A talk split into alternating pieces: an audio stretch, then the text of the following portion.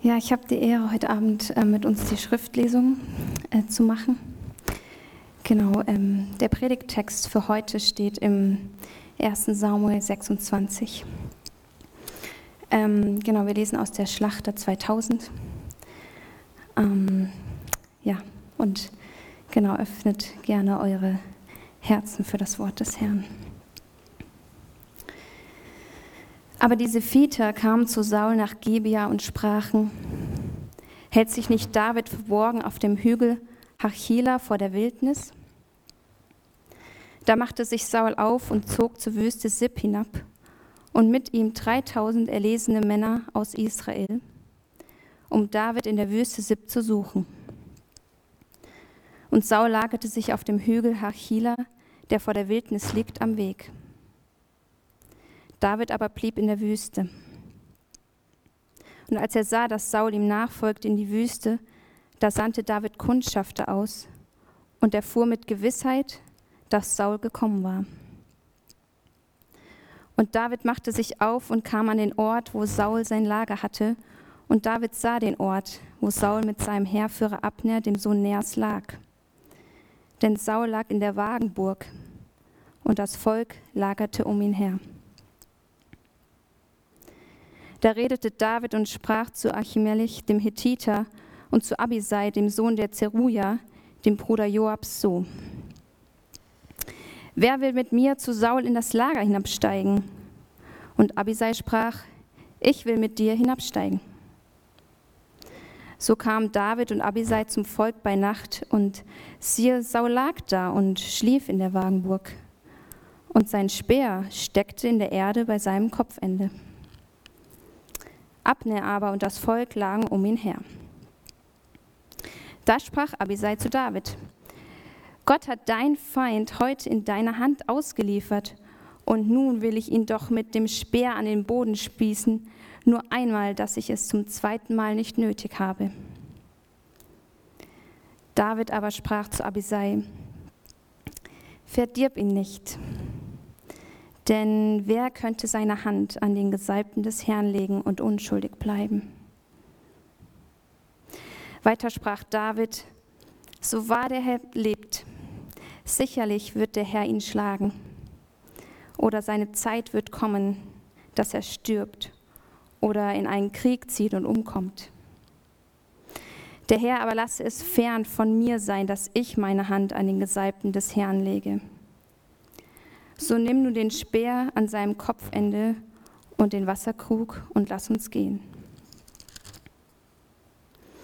So nahm David den Speer und den Wasserkrug vom Kopfende Sauls und sie gingen weg. Und es war niemand, der es sah, noch merkte, noch erwachte, sondern sie schliefen alle, denn ein tiefer Schlaf von dem Herrn war auf sie gefallen. Als nun David auf die andere Seite hinübergegangen war, stellte er sich von ferne auf die Spitze des Berges, sodass ein weiter Raum zwischen ihnen war. Und David rief dem Volk und Abner, dem Sohn Ners, zu und sprach, Antwortest du nicht, Abner? Und Abner antwortete und sprach, Wer bist du, dass du dem König so zurufst? Und David sprach zu Abner, Bist du nicht ein Mann? Und wer ist dir gleich in Israel? Warum hast du denn deinen Herrn, den König, nicht bewacht? Denn es ist einer vom Volk hineingekommen, um deinen Herr, den König, umzubringen. Das war nicht gut, was du getan hast. So wahr der Herr lebt, ihr seid Kinder des Todes, dass ihr euren Herrn, den Gesalbten des Herrn, nicht bewacht habt. Und nun sehe, siehe, wo ist der Speer des Königs und der Wasserkrug, der an seinem Kopfende war. Da erkannte Saul, die Stimme Davids und sprach, Ist das deine Stimme, mein Sohn David? Und David sprach, Es ist meine Stimme, mein Herr und König. Und weiter sprach er, Warum verfolgt mein Herr sein Knecht? Denn was habe ich getan? Und was ist Böses in meiner Hand? So möge doch nun mein Herr, der König, auf die Worte seines Knechtes hören. Reizt der Herr dich gegen mich, so lasse man ihn ein Speisopfer riechen.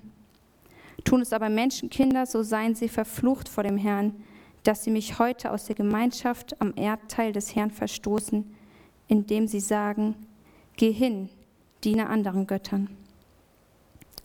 So falle nun mein Blut nicht auf die Erde fern von dem Angesicht des Herrn, denn der König von Israel ist ausgezogen, um einen Floh zu suchen, wie man einem Rebhuhn nachjagt auf den Bergen. Da sprach Saul, ich habe gesündigt. Komm wieder, mein Sohn David, ich will dir künftig kein Leid antun, weil heute mein Leben in deinen Augen wertvoll gewesen ist. Siehe, ich habe töricht gehandelt und mich schwer vergangen. David antwortete und sprach, siehe, hier ist der Speer des Königs. Einer der Burschen soll herüberkommen und ihn holen. Der Herr aber wird jedem vergelten nach seiner Gerechtigkeit und seiner Treue, denn der Herr hat dich heute in meine Hand gegeben.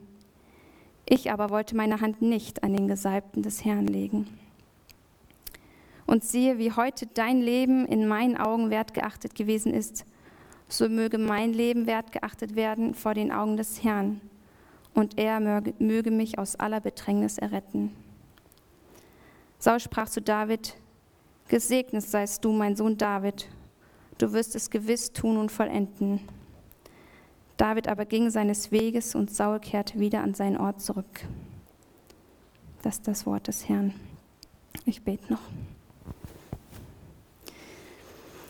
Ja, Herr, wir danken dir für dein Wort und dass es lebendig ist, dass es ja wirklich heute noch zu uns spricht. Und wir danken dir für all das, in das wir eintauchen dürfen und ähm, wo wir einfach lernen dürfen aus Erlebnissen, ähm, ja, aus der Bibel. Und ähm, ich bete, dass du wirklich Alex jetzt segnest bei der Verkündigung, dass du ja, ihm wirklich so dein Wort aufschlüsselst und ähm, ja, ihn befähigst, es uns wirklich so ja, auch irgendwie zu offenbaren und uns ähm, weiterzugeben. Ja, öffne du unsere Herzen, dass wir das empfangen, was für jeden Einzelnen von uns heute wichtig ist. Ähm, ja, und sei du mitten unter uns und wirke du in unserer Mitte. Amen.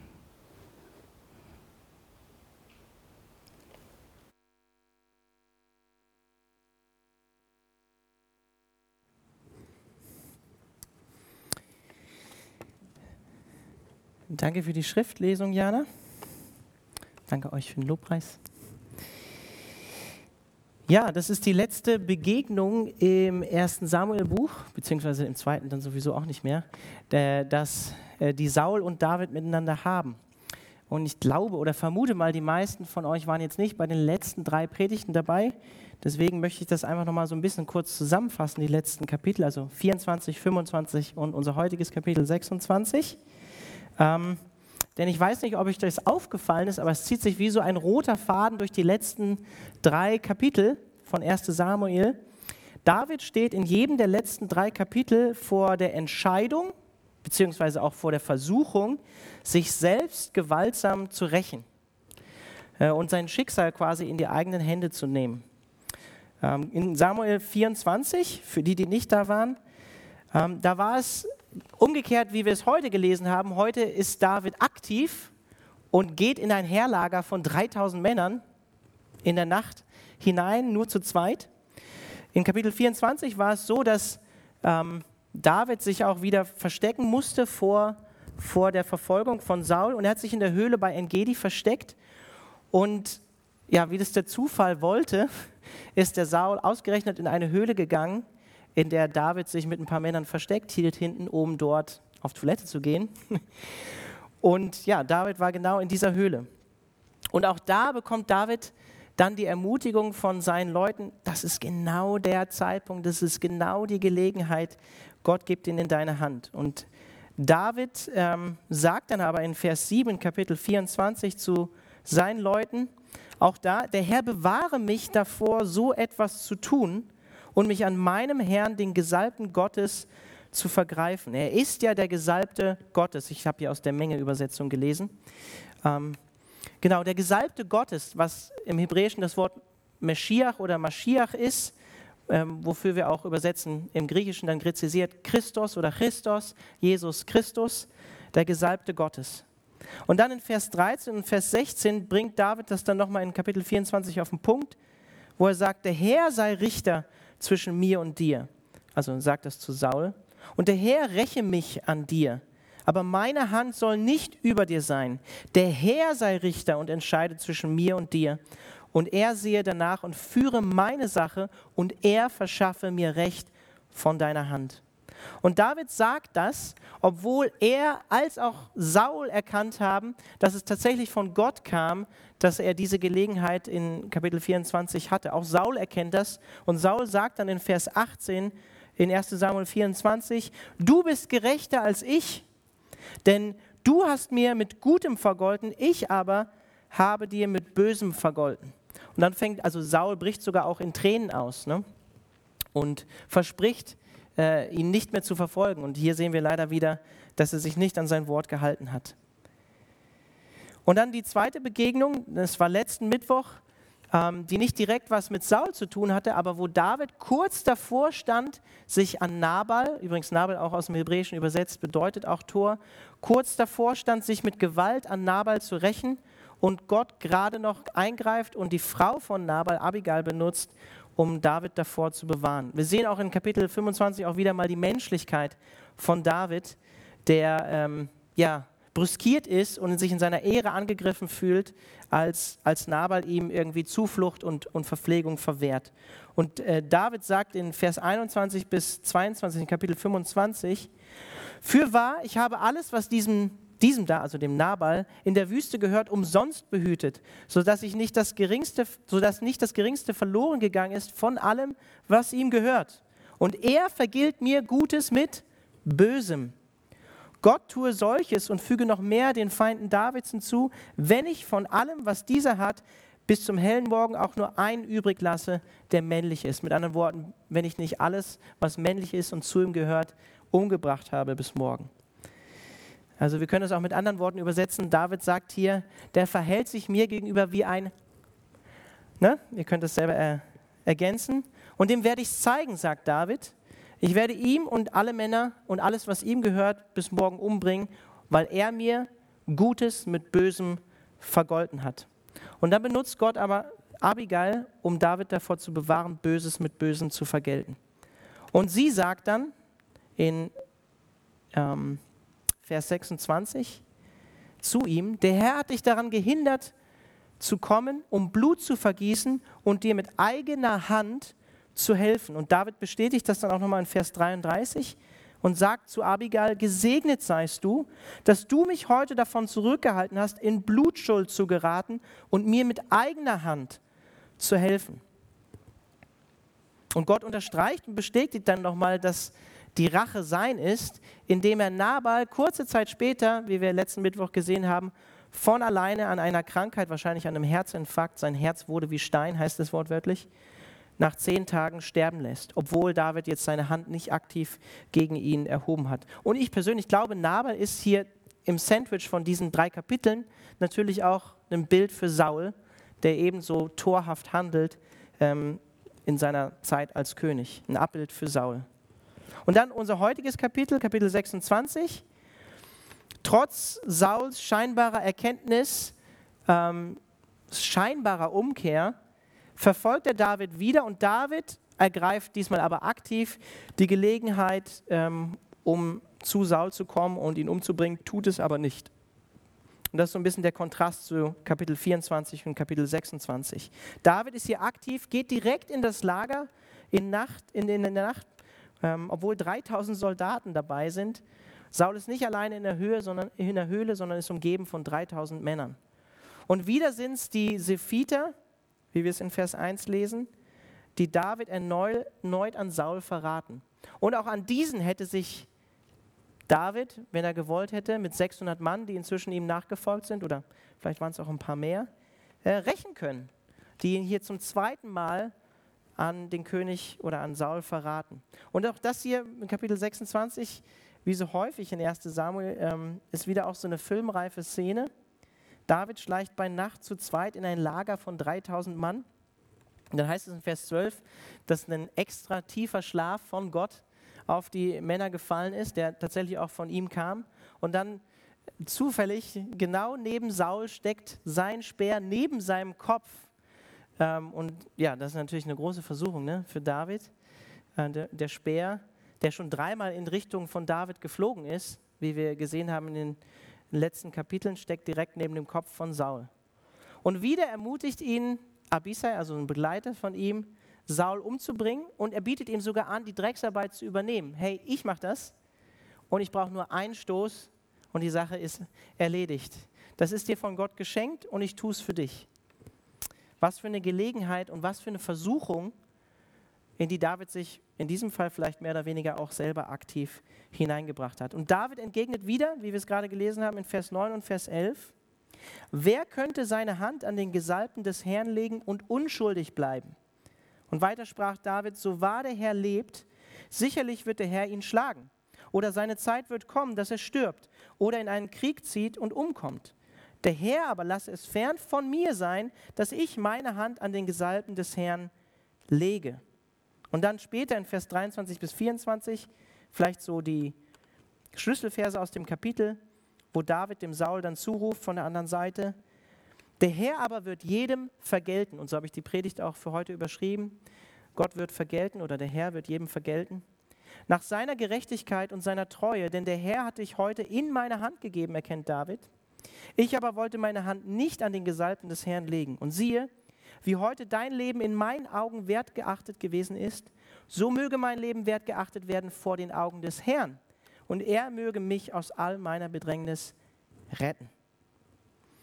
Mein erster Punkt für heute Abend ist, dass Gott mit uns durch eine lebensverändernde Schule geht, die wir im christlichen Fachjargon auch Heiligung nennen.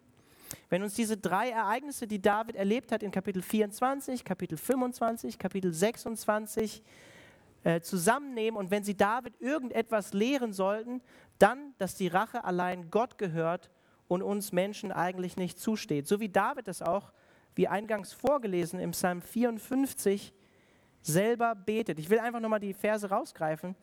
Und diesen Psalm hat David genau in diesem Kontext geschrieben. Psalm 54, ich lese mal Vers 3, Vers 6, Vers 9, äh, Vers 3, Vers 6, Vers 7 und Vers 9.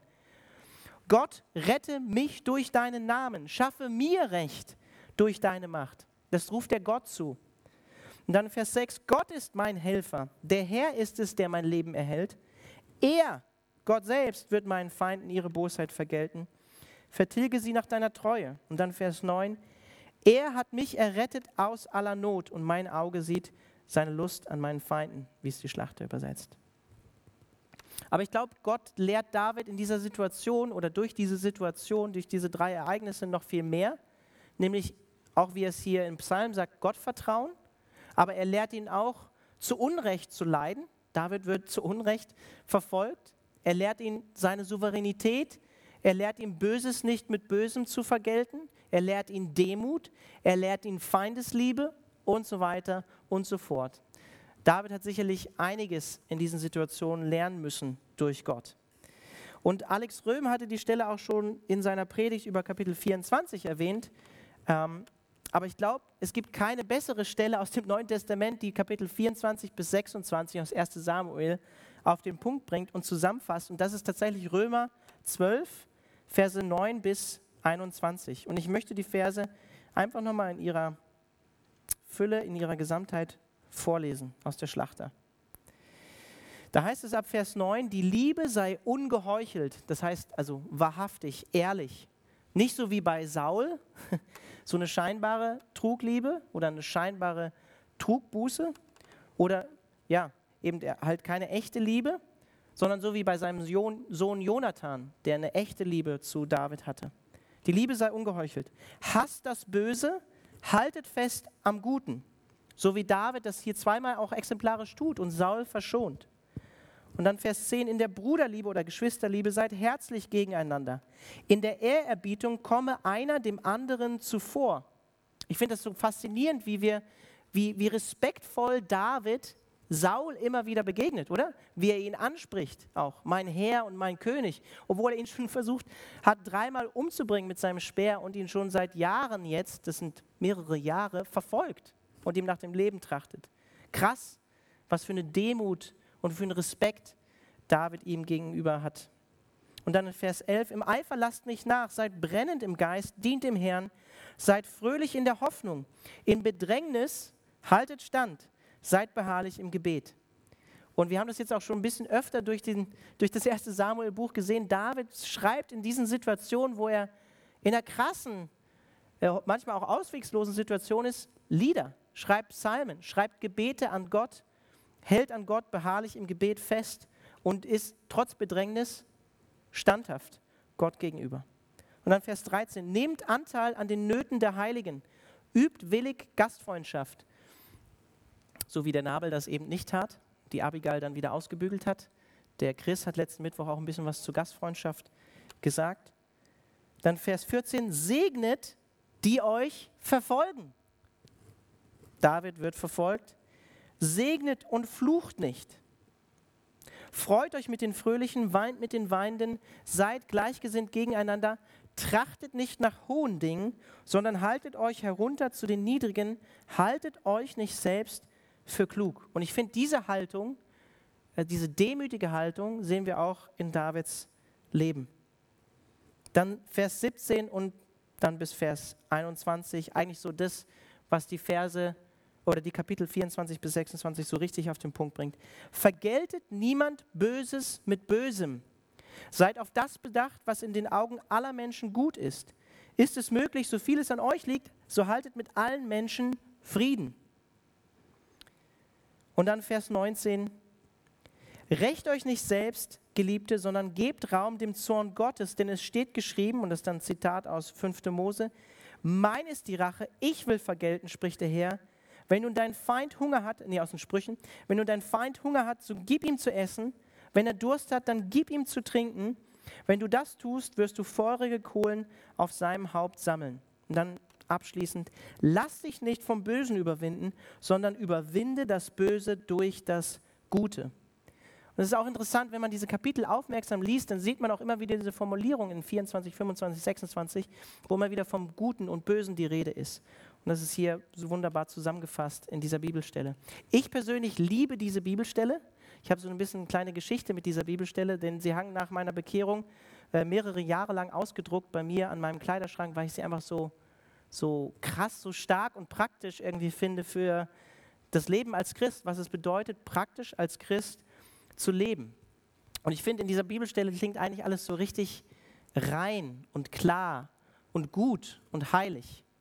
Und gleichzeitig, wenn wir diesen Abschnitt auch leben wollen, also so geht es zumindest mir, erkennen wir auch relativ schnell, dass wir oft weit entfernt davon sind, so zu leben, wie Paulus das hier den Christen in Rom schreibt, oder? Also es ist krass, was, was, Paulus, was Paulus da schreibt. Natürlich greift er da auch Aussagen von Jesus auf, aus der Lehre von Jesus. Aber segnen, wenn wir verfolgt werden, Böses nicht mit Bösem vergelten, das, das ist nicht tief verankert in unserer natürlichen äh, menschlichen Natur. Und deshalb glaube ich, mein erster Punkt, nimmt Gott uns in eine Lebensschule, so wie David hier. Und ich glaube, David wird nicht umsonst von Gott hier in Kapitel 26 aktiv, tut er das aktiv, aber wird nicht umsonst dreimal in so eine Situation geführt, wie das hier in den letzten Kapiteln bei ihm der Fall war.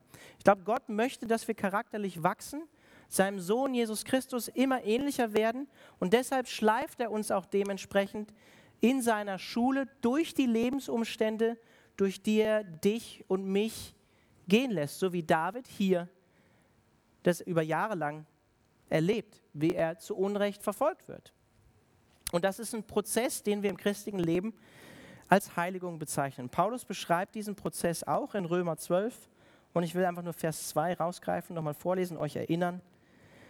Wo Paulus sagt, richtet euch nicht länger nach den Maßstäben dieser Welt, sondern lernt in einer neuen Weise zu denken, damit ihr verändert werdet und beurteilen könnt, ob etwas Gottes Wille ist, ob es gut ist, ob Gott Freude daran hat und ob es vollkommen ist. Und dieser Prozess der Heiligung, das ist nicht immer ein einfacher oder leichter Prozess für uns, sondern der Prozess der Heiligung ist häufig ein sehr, sehr schmerzhafter Prozess, da in diesem Prozess, wie es das Neue Testament lernt, lehrt unser altes Ich, unser Ego, das Fleisch, wie es die Neue Genfer übersetzt, unsere alte, selbstsüchtige, selbstliebende Natur Stück für Stück absterben soll natürlich durch die Kraft, verändernde Kraft vom Heiligen Geist. Und ich möchte dir einfach die Frage stellen heute Abend, wie ist das aktuell in deinem Leben? Durch welche Umstände lässt Gott dich vielleicht gerade gehen? Vielleicht auch Herausforderungen oder Schwierigkeiten? Was möchte Gott dir vielleicht durch diese Umstände, durch die er dich gehen lässt, lehren? Was will er dir vielleicht sagen? Hast du Gott vielleicht auch schon mal gefragt? Hast du dich mal im Gebet an ihn gewandt und bist mit ihm darüber ins Gespräch gekommen? Oder hast in der Bibel nach Antworten gesucht, warum du vielleicht durch diese Dinge gehst, durch die du gerade gegangen bist? Betest du darüber? Ich glaube, wenn wir Gott nicht in alle unsere Lebensumstände, auch die schwierigen und auch die herausfordernden, so wie David hier, mit einbeziehen und biblische Antworten auf unsere Fragen, die uns im Leben begegnen, suchen, dann werden wir häufig falsche Schlüsse aus diesen Situationen, durch die wir gehen, ziehen. Ein Beispiel, ein Beispiel zum Beispiel, Gott liebt mich nicht mehr. Er hat mich sicherlich verworfen und er ist fern von mir. Hätte David genauso gut sagen können. Seit Jahren zu Unrecht verfolgt. Oder das andere Extrem, wir verschließen uns Gott gegenüber immer mehr, aufgrund der Umstände, in denen wir sind, in denen wir uns befinden. Und wir reagieren mit Bitterkeit und Zynismus Gott und unseren Geschwistern gegenüber, gerade dann, wenn uns vermeintliches Unrecht geschieht. Und deshalb meine Ermutigung, wenn das vielleicht heute auf dich zutrifft, bezieh Gott und sein Wort in deine Umstände ein. Such Rat bei deinen Glaubensgeschwistern. Geh ins Gebet und lass den Heiligen Geist an deinem Herzen arbeiten, wenn das auf dich zutrifft. Also Gott geht mit uns durch eine Lebensschule und dieser Lebensschule, dieser Prozess, den beschreibt die Bibel auch als Heiligung. Und dann zweitens, Gott selbst verschafft Recht und ist Richter aller Dinge. In Sprüche 20, Vers 22 lesen wir, du sollst nicht sagen, ich will Böses vergelten, also das Recht in die eigenen Hände nehmen. Harre auf den Herrn, der wird dir helfen. Das ist eigentlich so 1 Samuel, Kapitel 24 bis 26 zusammengefasst. Die Verse, die wir in Römer 12, Vers 17 bis 21 gelesen haben. Ich will sie nochmal vorlesen. Vergeltet niemand Böses mit Bösem. Und dann Vers 19, Rächt euch nicht selbst, Geliebte, sondern gebt Raum dem Zorn Gottes, denn es steht geschrieben, mein ist die Rache, ich will vergelten, spricht der Herr. Aus 5. Mose 32 oder auch ähm, 3. Mose 19. Wenn nun dein Feind Hunger hat, so gib ihm zu essen. Wenn er Durst hat, so gib ihm zu trinken. Wenn du das tust, wirst du feurige Kohlen auf sein Haupt sammeln. Und dann steht eigentlich noch weiter in Sprüche 25, und der Herr wird es dir vergelten. Lass dich nicht vom Bösen überwinden, sondern überwinde das Böse durch das Gute. Ich weiß nicht, ob ihr euch schon mal die Frage in diesem Zusammenhang gestellt habt, warum es falsch gewesen wäre für David, sich gewaltsam an Saul zu rächen und das Schicksal in seine eigenen Hände zu nehmen. Ich meine, David wurde doch eigentlich zu Unrecht verfolgt, oder? Er war auch schon als König gesalbt. Ihm ist großes Unrecht geschehen. Der Saul hat ihm sogar seine Frau genommen, die Michal, mit der er eigentlich verheiratet war. Ne? Haben wir am Ende vom letzten Kapitel gelesen, 1 Samuel 25. Ist ihm nicht großes Unrecht geschehen, auch vom Nabal? Oder andersrum betrachtet, wie die Männer von David es ihm sagen, die ihm nachgefolgt sind, hatte Gott ihm jetzt hier nicht eigentlich eine Möglichkeit eröffnet, die von Gott direkt kam, um sich zu rächen? War das nicht, kam es nicht von, von Gott? War das nicht die Vorsehung Gottes? Oder war es die Versuchung? War es Vorsehung oder war es Versuchung? Was war es? Also ich persönlich glaube, ja, David war bereits gesalbt worden als, als junger Mann, aber Saul war noch immer als König da. Er war noch nicht gänzlich abgesetzt worden, auch wenn das schon prophezeit wurde für die Zukunft. Er war noch immer da und König und regierte als König, weil er nicht loslassen konnte. Und Saul als Gesalbten Gottes anzurühren, wäre noch immer für David dem gleichgekommen, weil er der Gesalbte Gottes war, von Gott eingesetzt, sich an Gott selbst zu vergreifen. Ja, David war bereits selbst gesalbt, aber Gottes Wille muss auch auf Gottes Wegen erreicht werden. Das, was Gott vorausgesagt hatte, kann nur auf Wegen erreicht werden, die Gott auch gut heißt. Und Gott hätte es in seinem Fall nicht gut geheißen, ähm, Saul aktiv selber zu erschlagen. Und ich glaube, Gott bestätigt ihm das auch in dem Kapitel zuvor, was wir letzten Mittwoch gesehen haben. Gott bewahrt David davor, seine eigenen Hände mit Blut zu beschmutzen und Nabal selber zu töten. Und was macht Gott? Gott lässt Nabal zehn Tage später von alleine sterben. Und David stellt hier in Kapitel 26 fest, er sagt das in Vers 10, ich will den Vers jetzt nicht nochmal vorlesen, könnt selber, wenn ihr Bibel offen habt, nochmal reinschauen. Er sagt das selber in Vers 10, David, dass früher oder später den Saul auch das Schicksal treffen wird, was Gott für ihn vorgesehen hat. Ob es nun ein natürlicher Tod sein wird oder ob er im Krieg sterben wird, das weiß er nicht. David wusste nicht genau, wie das Schicksal von Saul aussehen würde, aber David wusste genau in der Situation, in der er war, was Gott von ihm verlangte. Er konnte prüfen, was der Wille Gottes in dieser Situation war. Das ist manchmal gar nicht so leicht. Weil tatsächlich können wir aus der Situation, die David hier erlebt, sagen, war das jetzt eine Vorsehung von Gott oder war es eine Versuchung, in, die, in der David stand? Und dann steht noch jemand neben dir, der sagt, Gott hat dir die Tür eröffnet, tu es. Versuchung oder Vorsehung.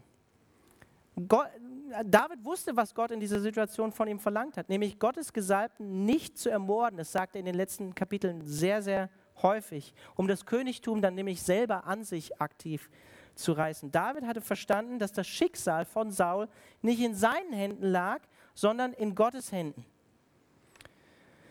Und David hat es auch umgekehrt, im Umkehrschluss für sein eigenes Leben verstanden. Ich finde das wenn man aufmerksam liest, so krass, was er in Vers 24 in unserem Kapitel von heute sagt. David hat umgekehrt genauso in Bezug auf sein eigenes Schicksal und seine eigene Zukunft verstanden, dass er Gott vertrauen muss.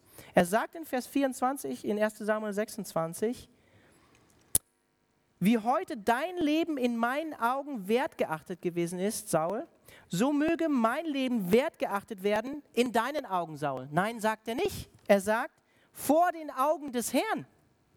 Und er, Gott, möge mich aus aller Bedrängnis erretten. Wenn wir aufmerksam lesen, stellen wir hier fest, es ist nicht das, was man natürlich denken würde, was David sagt, dass er sagt, dein Leben, mein Leben soll auch in deinen Augen, Saul, hochgeachtet werden, sondern er gibt sein Leben voll in Gottes Hand. Er sagt, Gott soll das heute sehen, was ich heute getan habe, und Gott soll mir aus all meiner Bedrängnis helfen. So ein Vertrauen hatte David. Und ich persönlich glaube, ich finde es nicht ganz einfach, gebe ich auch zu. David stand in Kapitel 24 bis 26 vor der Versuchung der menschlichen Abkürzung, die aber nicht Gottes Weg gewesen wäre. So wie Jesus vor derselben Versuchung stand, als der Teufel ihm versucht hat, ihm alle Königreiche der Welt zu geben, ohne zu leiden, ohne den Weg des Kreuzes und der Demütigung des Kreuzes zu gehen. Hätte Jesus, stehen Jesus alle Königreiche der Welt zu? Ja, natürlich. Ja, natürlich. Aber das wäre nicht der Weg gewesen, vor Satan niederzufallen und ihn anzubeten. Der Weg für Jesus war der Weg der Demut, der Weg des Kreuzes. Das war der Weg für Jesus. John Murray, ein schottischer Theologe aus dem 19. oder 20. Jahrhundert, hat in diesem Zeitraum gelebt, schreibt in Bezug auf Römer 12, Vers 19, recht euch nicht selbst, die Essenz von Gottlosigkeit ist, dass wir uns als Menschen anmaßen, Gottes Platz einzunehmen und deshalb meinen, alles selbst in die Hände nehmen zu müssen. Es ist Glaube, uns selbst Gott zu überlassen, all unsere Sorge auf ihn zu werfen und alle unsere Belange und Rechtsansprüche ihm zu übertragen. In Bezug auf die uns betreffende Sache, deren Unrecht wir zum Opfer fallen, besteht der Weg des Glaubens darin, Gott als Richter anzuerkennen und ihm die Ausübung der Rache und Vergeltung zu überlassen. Ich finde, John Murray bringt es ganz gut auf den Punkt. Und ich glaube, es fällt uns so, so schwer, das zu tun, oder? das fällt uns, also mir fällt das schwer. Wenn uns vermeintliches Unrecht geschieht, dann kratzt das an unserem Ego, dann kratzt das an unserem Stolz und der ist dann angegriffen und wir können und wollen das nicht auf uns sitzen lassen, wenn so etwas passiert. Wir wollen das möglichst schnell wieder zurechtrücken. Deshalb reagieren die meisten von uns bei Kritik, wenn wir kritisiert werden, ob das dann nun gerechtfertigte Kritik ist, konstruktive oder nicht gerechtfertigte Kritik, das sei mal dahingestellt. Wir reagieren meistens sofort mit Selbstrechtfertigung, wenn wir kritisiert werden. Anstatt einfach mal still zu sein, zuzuhören, das, was uns gesagt wird, zu prüfen und gegebenenfalls auch, wie es die Sprüche immer wieder so häufig sagen, ne, weise ist der, der auch Ermahnung annehmen kann, das auch mal anzunehmen und glaubt mir, also als Pastor und Prediger auch in der Gemeinde, ähm, Kritik kommt häufig auch bei mir an. Die Frage ist immer, wie, wie, gehen wir, wie gehen wir damit um? Gleichzeitig glaube ich, und ich habe solche Situationen auch schon in meinem Leben erlebt, dass mir Unrecht geschehen ist, auch auf der Arbeit. Gleichzeitig glaube ich auch nicht, dass wir als Christen alles, wie man sagt, wenn ihr nicht wisst, was das Wort fatalistisch hinnehmen müssen oder sollen, weil Gott es ja so gefügt hat. Also, dass es einfach so kommt, wie es kommt und wir es einfach hinnehmen müssen. Ich glaube, hier braucht es, so wie David das auch hatte, göttliche Weisheit, wann dem so ist und wann dem nicht so ist. Wann wir in so einer Situation sind und wann nicht. Und ich, hier besteht tatsächlich so eine gewisse Spannung, die ich für mich persönlich auch nicht so lösen kann. Denn manchmal müssen wir auch für unsere Rechte natürlich einstehen und eintreten. Ne? Also, wenn, wenn David hier eins in den Kapiteln gelehrt bekommt von Gott, dann, dass er sich nicht selber rechnen soll, sondern dass die Rache äh, letztlich in Gottes Hand liegt. Ne? So, ich muss mich im Lobpreis auch daran, äh, daran erinnern, an die Situation, dass äh, Johannes schreibt, den Christen, ähm, dass Jesus eben ihr Fürsprecher ist und ihr Anwalt ist, letztlich vor Gott. Und dann drittens, mein letzter Punkt für heute Abend, Gott will Barmherzigkeit Nächstenliebe und Feindesliebe. Also wenn wir eins in diesen drei Kapiteln auch sehen, dann das, oder? Dass Gott das will. Saul hat David in seinem Wahn in Kapitel 22 vorgeworfen, dass David ihn töten wollte. Und David belegt hier in dieser Situation zum zweiten Mal, dass das nicht der Fall ist, obwohl er die Gelegenheit gehabt hätte, ihn zu töten. Und David überwindet hier Böses durch Gutes. Segnet denjenigen, der ihn verfolgt und vergilt Böses eben nicht mit Bösem, so wie wir es in Römer 12 lesen. Und ich glaube, David spiegelt hier auch in diesem Kapitel Gottes Charakter wider, so wie wir es in der Jahreslosung von 2021 auch hören. Lukas 6, Vers 36. Seid barmherzig, wie euer Vater barmherzig ist. Und das tut David hier, indem er seinen Feind nicht umbringt und ihn in diesem Sinne liebt. Und im direkten Kontrast sehen wir in diesem Kapitel auch Saul, der trotz seiner Tränen und seiner Aussagen, die er schon gemacht hatte, Kapitel zuvor, als er David verfolgt hatte und ihm gesagt hatte, ich werde ihn nicht mehr verfolgen, David hier wieder nach dem Leben trachtet. Und deshalb kann man auch seinen Worten in Vers 21 keinen Glauben schenken. Und ich glaube, deswegen unterbricht ihn David auch und, und ähm, fängt dann an, weiterzureden. Er sagt ja eigentlich so, ich habe gesündigt und ich habe was Falsches getan und so, aber David zu Recht, glaubt Saul nicht. David ist barmherzig, zeigt Integrität, Saul nicht. Und Jesus fordert uns ebenso auf, barmherzig zu handeln und unsere Feinde zu lieben. Jesus sagte uns ein paar Verse zuvor aus Lukas 6, ähm, der Text, woher die Jahreslosung kommt. Aber euch, die ihr zu mir gehört, die ihr meine Nachfolger seid, sage ich, liebt eure Feinde. Tut denen Gutes, die euch hassen. Segnet die, die euch verfluchen. Betet für die, die euch Böses tun. Wir werden jetzt gleich gemeinsam Abendmahl feiern, uns daran erinnern, was Jesus für uns getan hat, wie barmherzig und liebevoll Jesus mit uns umgegangen ist. Und so wie David sich in Gottes Hand begeben hat, sehen wir auch, dass im Leben von Jesus, wie Jesus sich Gott und seinem Willen übergeben hat, indem er sich selbst am Kreuz für uns hingegeben hat. Und David ist in diesem Kapitel passend zum Abendmahl finde ich ein starkes Bild für Jesus, für den Gesalbten, für unseren Messias, indem er wie Jesus Böses nicht mit Bösem vergilt, sondern stattdessen das Böse, wie Jesus es getan hat, von Sündern erduldet. Jesus hat das Böse von uns als Sünder aktiv erduldet, ohne sich zu rechtfertigen. Und wenn es ihm zugestanden hätte, wenn es einer Person zugestanden hätte, dann Jesus Christus. Fakt ist, auch wenn es äh, vielleicht schmerzhaft sich anhört oder manche vielleicht auch nicht wahrhaben wollen, ist, wir alle waren Feinde Gottes, bevor Jesus für uns starb. Römer 5, Vers 6 bis 10. Christus starb ja für uns zu einer Zeit, als wir noch ohnmächtig der Sünde ausgeliefert waren. Er starb für Menschen, die Gott den Rücken gekehrt hatten. Nun ist es ja schon unwahrscheinlich genug, dass jemand sein Leben für einen unschuldigen Menschen opfert. Eher noch würde man es vielleicht für einen besonders edlen Menschen tun. Und dann Vers 8. Gott hingegen beweist uns seine Liebe dadurch, dass Christus für uns starb, als wir noch Sünder waren.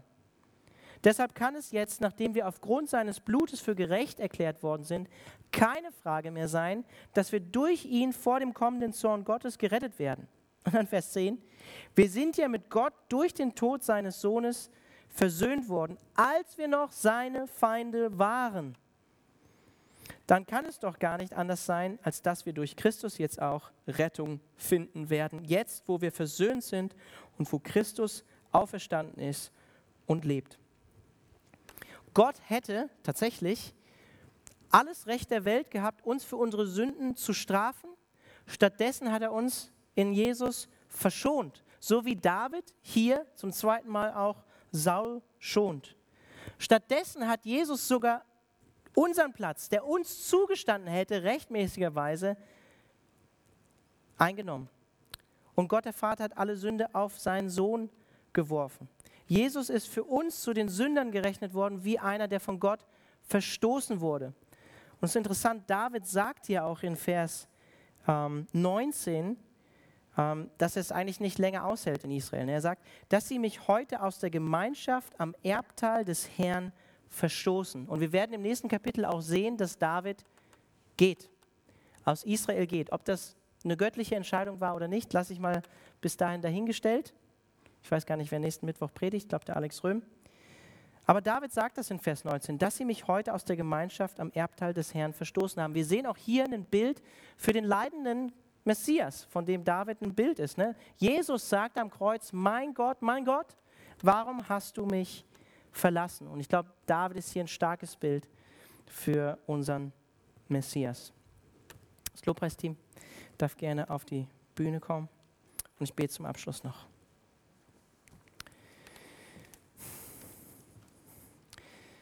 Herr Jesus, wir danken dir dafür, dass du uns deinen Heiligen Geist geschenkt hast und dass dein Heiliger Geist mit uns durch jede Lebenssituation geht, dass du auch verheißen hast, dass du bei uns bist alle Tage bis zum Weltende.